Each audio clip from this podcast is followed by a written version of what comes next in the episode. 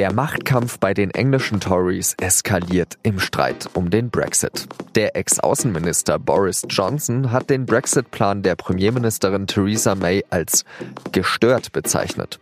Seinen Gegenentwurf, den stellt er jetzt auf dem Parteitag vor, der bis Mittwoch in Birmingham stattfindet.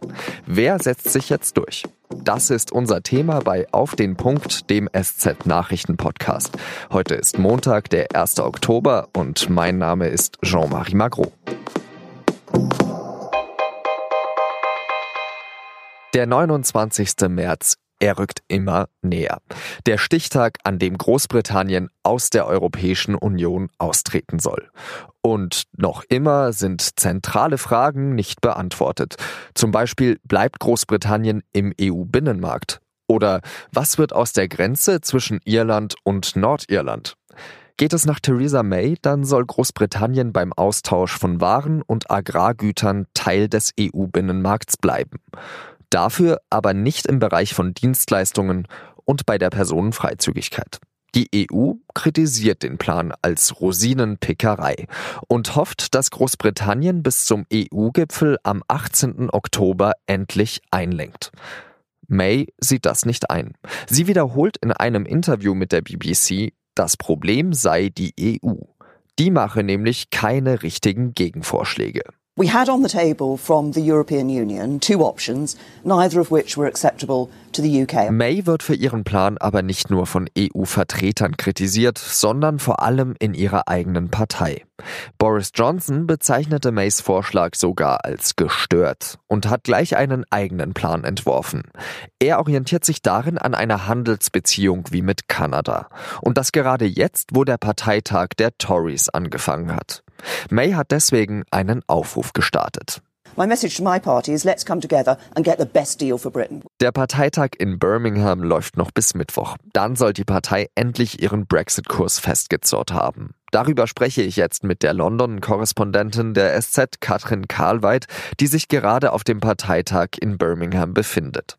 Frau Karlweit, wer ist eigentlich der Chef der britischen Konservativen? Der Chef ist nach wie vor die Chefin Theresa May, auch wenn ger viele gerne der Chef wären. Es gibt eine ganze Reihe von Thronprätendenten, die sich hier auf dem Parteitag auch alle warm laufen. Die Konkurrenz ist groß. Noch ist Frau May im Amt und sie hat auch, glaube ich, nicht vor, sich so leicht und schnell da wieder herauskippen zu lassen. Auf diesem Parteitag der Tories wird ja eigentlich niemand gewählt und trotzdem scheint dieser Parteitag sehr wichtig zu sein für Frau May. Warum ist das so? Auf diesem Parteitag wird niemand gewählt. Andererseits werden auf solchen Parteitagen, wenn Tausende von Delegierten und Mitgliedern und Interessierten zusammenkommen, natürlich Stimmungen gemacht.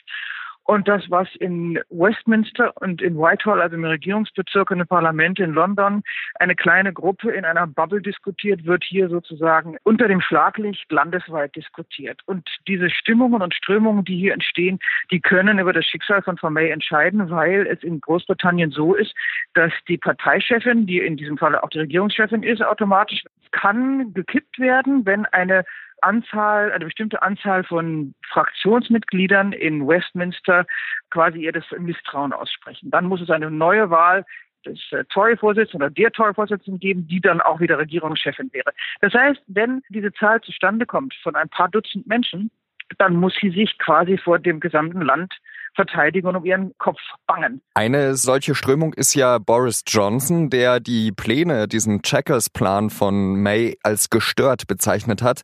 Wie unterscheidet sich denn sein Super Canada-Plan, heißt der, glaube ich, von Ihrem Plan? Das Problem ist, dass Boris Johnson hier eigentlich schon abgemeldet ist. Das ist interessant. Letztes Jahr war der große Zampano, er war im Sommer der große Zampano. Er kommt aber überhaupt nur morgen für eine Rede, reist ab und wird hier auch nicht mehr wirklich ernst genommen. Das heißt, sein Kanada-Plan, der wenig Details enthält.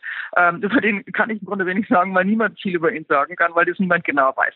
Es gibt aber einige andere politische Strömungen in der Partei, die ähnliche, etwas detailliertere Vorschläge gemacht haben, die alle Richtung Kanada gehen. Es soll verhindert werden, darauf beharrt auch May, darauf, darauf beharren eigentlich alle, dass in Nordirland eine harte Grenze entsteht. Mit einem Kanada-Modell müssten aber zwischen der Republik Irland und Nordirland Zollkontrollen stattfinden. Und wie will die Partei dann also die Brexit-Frage lösen? Das Problem ist, dass darüber in der äh, Tory-Partei keine Einigkeit besteht. Es gibt eine große Strömung, die sagt, am liebsten einen harten Brexit WTO-Regeln. Da ist die Grenze zum No-Deal, also zu einem gar keinen Brexit, sehr fließend. Also es gibt eine wachsende Strömung, die sagt, die lasst die EU machen, wir lassen uns nicht erpressen, wir lassen uns nicht bullien, wir lassen uns nicht sozusagen einsperren in ein Gefängnis. Hier ist sogar der, der Vergleich gezogen worden, die EU sei die Sowjetunion und versuche einzelne Länder wie in einem sozusagen Staatengefängnis zu halten und dagegen müsse man rebellieren. Es gibt eine wahnsinnig kleine und kleiner und stiller werdende Gruppe von Remainern, die sagen, wir müssen das alles ändern, wir müssen nochmal abstimmen, aber die hat keine Stimme. Das ist so furchtbar kompliziert, dass eigentlich überhaupt niemand weiß, was passiert bis heute, obwohl es ja eigentlich in zwei Wochen sozusagen irgendwie eine Art von Einigung geben soll, theoretisch. Äh, und die nächste Frage ist, May müsste, egal für was sie vorlegt, eine Mehrheit im Parlament kriegen. Keiner weiß, was sie vorliegt und keiner weiß, wer mit wem stimmt. Das Ganze ist wirklich der Blick in einen Tunnel, wo am anderen Ende kein Licht ist.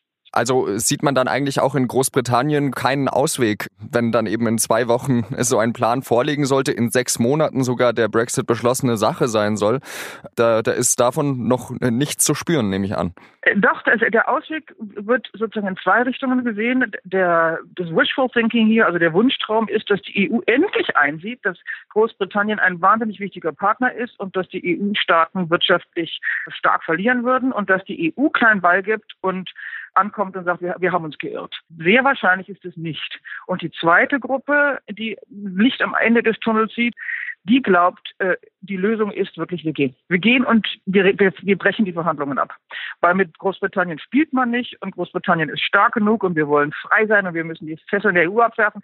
Also diese Rhetorik der Referendumskampagne von vor zwei Jahren, dieses etwas bombastische, sehr patriotistische, das läuft hier gerade wieder heiß. Heißt das, und das abschließend als Frage, dass äh, vielleicht die einzige Möglichkeit ist, dass äh, beide Parteien gesichtswahrend rausgehen, ein Aufschub der Frist bis zum 29. März ist? Das schließen alle aus. Die Regierung sagt, kein Aufschub. Der Großteil der Tories, die Frau May hassen, äh, sagen kein Aufschub. Teile von Labour sagen kein Aufschub. Wahrscheinlich ist es nicht. Also ich würde sagen, dass die Wahrscheinlichkeit, dass die ohne Deal aussteigen, hier in Birmingham nochmal um 20 Prozent gestiegen ist. Theresa May muss wieder einmal um ihr Amt kämpfen und das, obwohl auf dem Parteitag in Birmingham gar keine Wahl ansteht. Vielen Dank, Katrin Karlweit. Bitte. Und jetzt drei weitere Nachrichten, die an diesem Montag wichtig sind. In Sachsen und Bayern sind sieben Männer festgenommen worden. Sie sind laut Bundesanwaltschaft dringend verdächtig, eine rechtsterroristische Vereinigung namens Revolution Chemnitz gegründet zu haben. Sie sollen nach Erkenntnissen der Sicherheitsbehörden den rechtsradikalen Umsturz der Bundesrepublik angestrebt haben.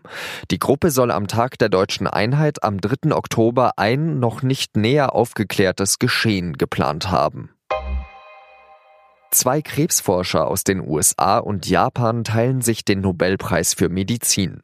James P. Allison von der Universität Texas und Tasuku Honjo von der Universität Kyoto werden ausgezeichnet. Sie haben die Krebsimmuntherapie stark weiterentwickelt. Die beiden Wissenschaftler haben laut Nobelkomitee ein ganz neues Verfahren der Krebsbehandlung begründet und die Krebsbehandlung revolutioniert. Der weltberühmte armenisch-französische Chansonnier Charles Aznavour ist tot. Aznavour starb am Montag im Alter von 94 Jahren im südfranzösischen Alpi.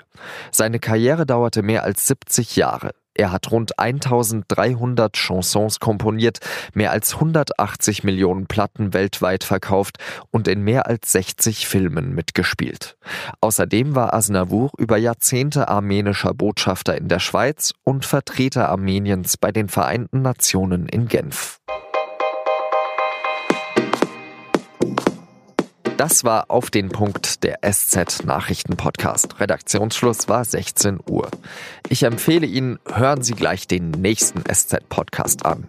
Zum Beispiel die neue Folge von Und nun zum Sport. Da geht es nämlich um den Ex-Bayern-Trainer Pep Guardiola. Wie hat sich der Trainer, seitdem er aus München weg ist, verändert? Der Mensch Guardiola, so viel kann ich Ihnen verraten, hat es nicht. Und deswegen wird er bei seinem Verein Manchester City zwar respektiert, aber nicht geliebt. Vielen Dank fürs Zuhören, ich wünsche Ihnen eine schöne Zeit und sage Adieu.